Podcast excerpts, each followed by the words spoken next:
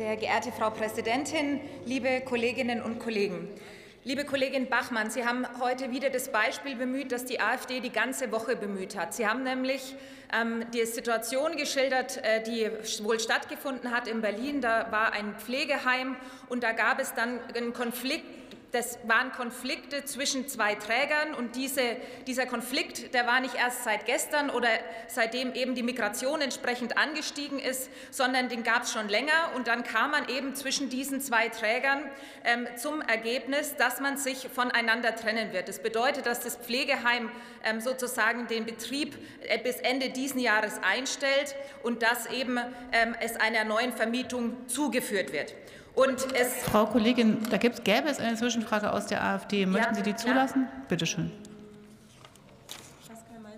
Dank, Frau Zeuner. Ähm, Sie sprachen gerade davon, im Pflegewohnheim in Berlin-Wedding, dass da irgendein Konflikt geherrscht habe zwischen dem Betreiber und dem Eigentümer der Immobilie und man dann irgendwie irgendwann auch Flüchtlinge aufgenommen habe, so ungefähr sinngemäß.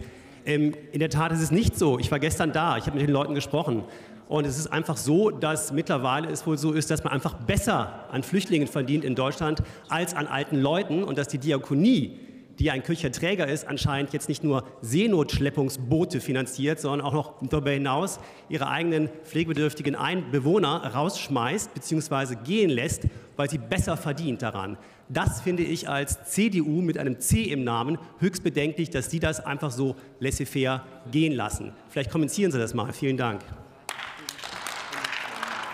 Sehr geehrter Herr Kollege, also Sie werfen praktisch einer Stiftung vor, die im Stiftungsziel drin hat, auch Geflüchtete zu unterstützen, dass sie entsprechend ja die Gemeinwohl orientiert haben und in ihrer Satzung drinstehen haben, dass zum Beispiel ein Thema der Gemeinwohlorientierung, wie bei ganz vielen Kirchen, auch die Unterstützung von Geflüchteten drinsteht, dass sie da ihre Räumlichkeiten für diesen Zweck nutzen. So, auch ich habe auch ich habe, das, das sind zwei, ne, es sind zwei Unternehmen. Das eine es ist die, das Unternehmen, das eine Pflegeeinrichtung betreibt. Und das andere ist eine Stiftung mit verschiedenen Gebäudlichkeiten, die für verschiedene Zwecke, unter anderem, wie in der Satzung drin steht, für Geflüchtete genutzt wird. So, und es gab seit langen Monaten einen Konflikt zwischen diesen zwei Einheiten. Und es hat dazu geführt, unabhängig von der Nachnutzung, die ich aber in dem Fall tatsächlich schwerlich vorwerfen kann, denn ähm, die, die, die Satzung des, der, des Eigentümers der Wohnung hat es genau als Stiftungszweck mit drinstehen,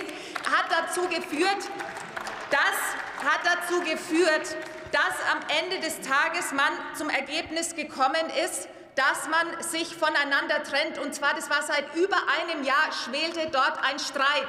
Und jetzt, und das ist das, was ich Ihnen vorwirft, wenn es Ihnen um die Pflege in unserem Land geht, dann hätten Sie eine aktuelle Stunde zum Thema Pflege beantragt und nicht zum Thema Flüchtlinge, wie Sie es gleich machen.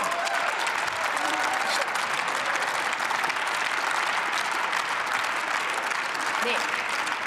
Mein lieber Schieber, mein lieber Schieber, mein lieber Schieber, was Sie hier tun, ja, ich habe dort angerufen, ich hab, so, ich habe auch mit den Trägern telefoniert, aber Sie wollen es ja nicht hören.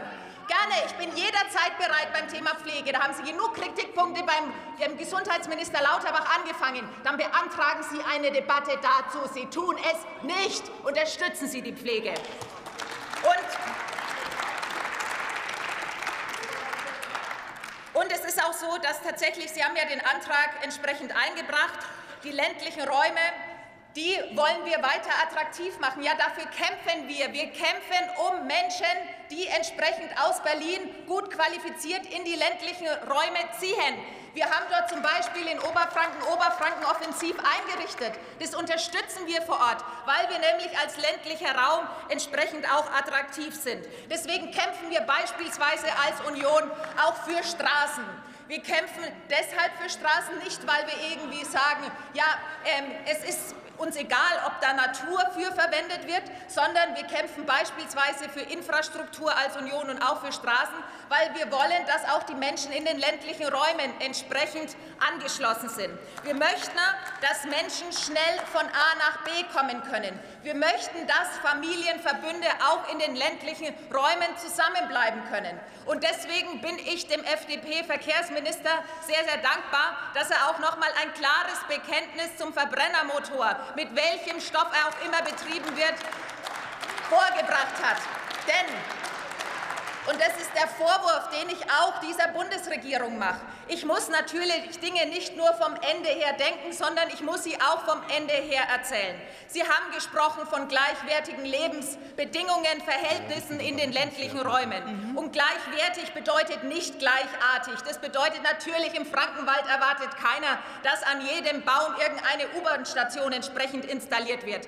Aber ich muss individuelle Mobilität, die ich natürlich über den ÖPNV in den Städten wie Berlin leichter entsprechend organisieren kann, eben auch für den ländlichen Raum zur Verfügung stellen. Ja, und solange wir uns nicht beamen können, werden auch die Menschen im ländlichen Raum sich in eine Kiste setzen müssen, mit was auch immer betrieben, um schnell von A nach B zu kommen. Und deshalb bitte ich Sie darum, wenn Dinge zum Ende vielleicht sogar gedacht sind, erzählen Sie sie dann auch bitte zum Ende. Es kann nicht sein, dass die Grünen eine Politik machen zum Nachteil der ländlichen Räume, indem sie eben dann nicht erzählen, wenn der ÖPNV reduzierter fährt als beispielsweise in Berlin, dass das dann konkret für die Mutter im ländlichen Raum bedeutet, dass sie, um ihre Kinder in die Schulen bringen zu können, dann halt vielleicht noch eine Stunde eher aufstehen muss, um eben den ganzen Alltag zu organisieren. Denn der Individualverkehr soll ja für die ländlichen Räume eingeschränkt werden. Das gehen wir als Union so nicht mit, und deswegen kämpfen wir um die ländlichen Räume mit allem, was zur Verfügung steht.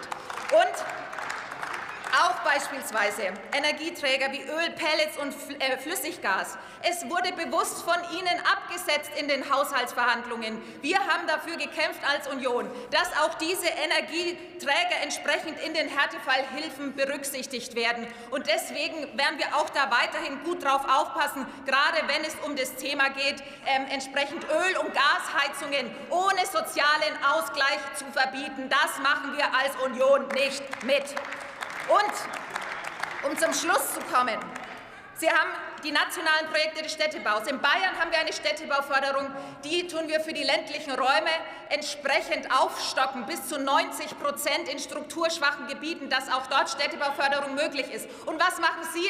Das einzige Programm, das 90 Prozent von Bundesseite her für die Städtebauförderung, auch für die ländlichen Räume zur Verfügung steht, stellt nämlich die nationalen Projekte des Städtebaus. Das kürzen Sie ganz, ganz gnadenlos runter. Und deswegen sage ich, Sie können es beweisen. Sie können morgen im Haushalt Haushalt entsprechend beweisen, dass Ihnen die ländlichen Räume was wert sind. Und deswegen die nationalen Projekte des Städtebaus würde ich mich sehr freuen, wenn Sie das wieder einführen. In diesem Sinne, danke für die Aufmerksamkeit.